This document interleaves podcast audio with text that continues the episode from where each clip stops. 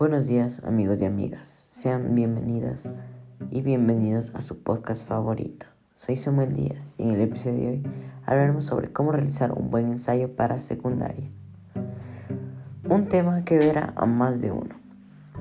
Sin más introducciones, comencemos. ¿Qué es el ensayo? El ensayo es una escritura literaria que es caracterizada por desarrollar un tema de una manera personal y libre. Los ensayos son escritos para expresar la idea u opinión de uno mismo. El escritor del ensayo no tiene que sustentar sus argumentos con pruebas verificadas, ya que previamente dicho, esta escritura se basa en la opinión personal de uno mismo. Bueno, el ensayo está dividido en tres partes diferentes la introducción, el cuerpo del texto y las conclusiones. Dentro de estas divisiones existen varias subdivisiones. La introducción. La introducción está dividida en la tesis, la contextualización, el enfoque y la salida de esta. En cambio, el cuerpo del texto está dividido en cinco párrafos. Estos son diferentes. Cada uno incluye una diferente subtesis, diferentes citas directas o indirectas en MLA y diferentes argumentos que sustenten estas citas. El cuerpo del texto es la parte más importante de un ensayo, ya que es donde se desarrolla más las ideas que se dieron previamente en la introducción. Ahora las conclusiones. Esta es la parte donde se resume y se concluye las ideas que fueron dadas en la introducción. Para realizar una conclusión de manera correcta e y eficaz, se necesita seguir una fórmula que nos ayudará mucho, mucho. Primeramente en la fórmula tenemos que hacer la aproximación final de la subtesis que estemos hablando. Luego tenemos que agregar un conector de su agrado como por ejemplo porque después de eso ponemos el resumen del argumento del que, de la subtesis que estemos hablando. Esto se repetirá por cada subtesis que se hizo. Por ejemplo, si se hizo cinco subtesis, vamos a tener cinco aproximaciones finales. Para finalmente terminar con la conclusión, se hace un párrafo final que incluye todo lo resumido en estas aproximaciones finales. Y ya, para terminar todo el ensayo tenemos que poner las citas. Eh, las citas se ponen para evitar el plagio y problemas con la institución con la que trabaje. estas citas se realizan en un formato llamado MLA, pero en varias ocasiones también se usa un formato llamado APA. Estos formatos dependen en qué, cómo los estoy usando. Van a ser diferentes si sacas ideas de un video, de una página web o de un libro. Para tener información más verídica y comprobada, es recomendado no usar solo una fuente. Si se usa solo una fuente, vamos a tener solo un punto de vista. Y lo mejor sería tener varios puntos de vista y de ahí basar nuestras ideas. Ahora hablaremos del contexto global. El contexto global. Enfoque. Capacidad crítica. Lenguas y sistemas lingüísticos. Historias de ideas, campos y disciplinas. Análisis y argumento. La comunicación escrita es una manifestación cultural humana. El ensayo es una herramienta por excelencia de la misma, porque permite la reflexión personal y el contraste con la revisión a los otros dentro de un esquema argumentativo. Bueno, el contexto global más o menos nos explica que el ensayo es una forma muy interesante de reflexionar personalmente y contrastar la visión personal de cada uno y al mismo tiempo estar argumentando sobre un tema en específico. También se usa sistemas lingüísticos para hacernos entender mejor a cada uno. También usamos argumentos para, para comunicarnos mejor y ayudar con las ideas de cada uno. Bueno gente, esto ha sido todo por hoy. Nos vemos en la próxima. Hasta luego.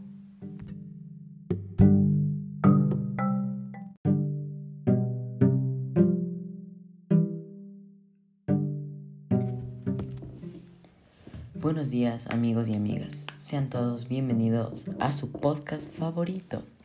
Les habla Samuel Díaz y en el episodio de hoy estaremos hablando sobre la fotonovela y cómo se desarrolla una. Sin más preámbulos, comencemos. Primeramente tenemos que saber qué es una fotonovela y sus comienzos. La fotonovela comienza en 1947 en el país de Italia, para ser más específico. En Italia se usaban los sobrantes de una filmación que se consideraban inservibles y se realizaban pósters con estos. Se les agregaba texto para que se pudiera realizar una conversación entre estos personajes de la imagen. Esto tomó mucha popularidad en países latinoamericanos como México y Argentina. La fotonovela es una narración de un cuento o historia a base de fotografías en secuencia. Se utiliza los bocadillos para la expresión de los personajes. Dentro de los bocadillos está el texto. La finalidad de la fotonovela es distraer y divertir al lector. La fotonovela siempre está hecha como para parecerse a la vida real, con escenarios similares. Los textos de la fotonovela son breves, ya que la fotonovela se enfoca más en las fotos. Los personajes tienen unas expresiones muy estáticas debido a que no es un video y más es una foto. Para simular movimiento, los artistas usan fotos que tengan curvas y líneas para simular estos movimientos. La fotonovela cuenta con varias partes, como el bocadillo. Ese es donde se pone el texto. La viñeta. La viñeta es la imagen en sí. Las viñetas tienen diferentes planos, como el primerísimo primer plano, que se enfoca en nada más que en la cara. Luego está el primer plano, el cual se dirige de los hombros para arriba. Después está el plano medio, el cual se enfoca en, en la persona de cintura para arriba. También está el plano americano, el cual se enfoca de la persona de las rodillas para arriba. Todos estos son planos que se enfocan solo en la persona, pero hay otros que se enfocan también en el paisaje y más, como por ejemplo el plano general. Volviendo al tema, las fotonovelas son muy fáciles de realizar. Tenemos que tomar las fotos con una cámara de nuestro celular o una cámara aparte lo que próximamente hace es descargar esas imágenes o traerlas a alguna clase de editor. Ahí se les agregaría el texto, los bocadillos y las onomatopeyas. También tenemos que tener en cuenta que las imágenes tienen que estar en una forma de collage. Así sería más fácil para que el lector pueda analizar y leer las imágenes y el texto. Ahora vamos con el contexto global de esta unidad. El contexto global es innovación científica y técnica, con el enfoque de adaptación, ingenio y progreso. En mi opinión, yo creo que la fotonovela tiene mucho que ver con este contexto global, ya que la fotonovela en sí es una innovación técnica muy grande para la historia cinematográfica eh, del mundo, o más bien de la humanidad. Em, aquí podemos ver que alguien tuvo un ingenio de usar pedazos de, de, film, de filmes que no servían y, y hacer pósteres con ellos. Y así también se adaptaron dependiendo de los gustos y de las ideas de otros. Progresaron mucho al estar ahí mejorando las cámaras, mejorando la calidad de, de la imaginación. En mi opinión, o sea, la, la fotonovela ayudó mucho a la creación de películas, series y diferentes cosas de hoy en día. Bueno amigos, esto ha sido todo por hoy. Nos vemos en el próximo episodio. Chao, chao.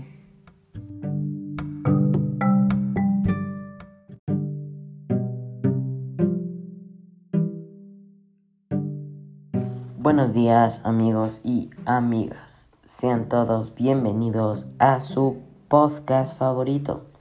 Soy Samuel Díaz y en el episodio de hoy estaremos hablando sobre el teatro. ¿Qué es? ¿Para qué me sirve conocer sobre él? ¿Y qué habilidades se desarrollan con su conocimiento? Sin más preámbulos, comencemos. Primero tenemos que saber el origen del teatro. El origen del teatro comienza en la antigua Grecia. Las primeras personas que realizaron teatro en sí fueron los griegos, que comenzaron más o menos en el siglo IV a.C. Después de mucho tiempo, renació en Europa. La iglesia se encargaba de hacer esto. En ese tiempo se podía ver obras teatrales basadas solo en la iglesia. Después de Después en el siglo X ya existían ritos eclesiásticos que se podían considerar como teatro. Este era el tipo drama.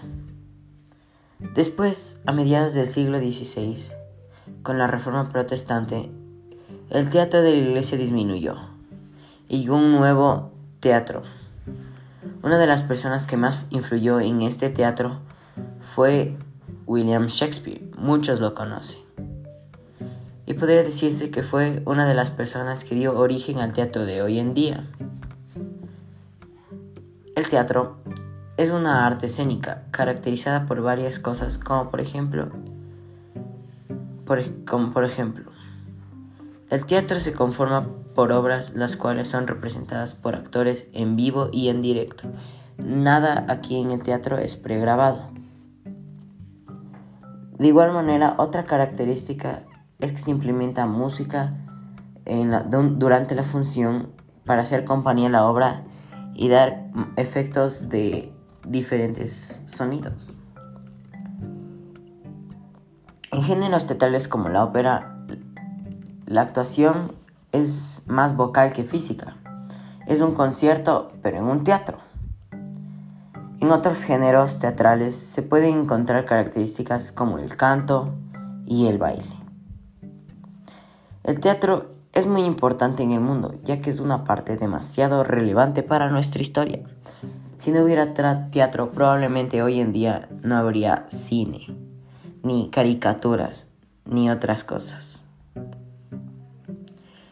Y algún día vas a, aprender sobre el teatro, si no has aprendido aún, porque es algo muy relevante para nuestra sociedad hoy en día. Y al aprender más sobre el teatro puedes desarrollar muchas habilidades, como por ejemplo poder actuar. Al aprender sobre teatro puedes desarrollar una forma de actuar que te podría ayudar en tu carrera teatral. También vas a tener una buena presencia en el escenario, ya que los actores del teatro no tienen miedo al eh, pánico escénico debido a que ese es su trabajo y, no tienen ese miedo. También vas a poder hablar sin miedo. Igualmente, los actores de, del teatro tienen que hablar al frente de miles y miles de personas. Ellos no les da no les no les da miedo hablar. Por eso son como son. Ahora vamos con el contexto global. El enfoque. Construcciones sociales de la realidad filosóficas y modos de vida, sistemas de creencias. Las artes escénicas siempre han sido permitido expresar los sentimientos y los rasgos culturales, por lo que en esta unidad se ofrece la oportunidad de aflorar y construir la conmoción de los alumnos. Bueno, aquí más o menos dice que el, o sea, el teatro es algo muy importante en nuestra realidad puede, es, puede abarca varios sistemas de creencias construcciones sociales, filosofías y otras cosas. El teatro se puede moldear a lo que uno quiera. Por eso es que el teatro es muy influyente hoy en día y seguirá siendo en miles y miles de años desde adelante. Bueno amigos, esto ha sido todo por hoy. Nos vemos en la próxima. Chao, chao.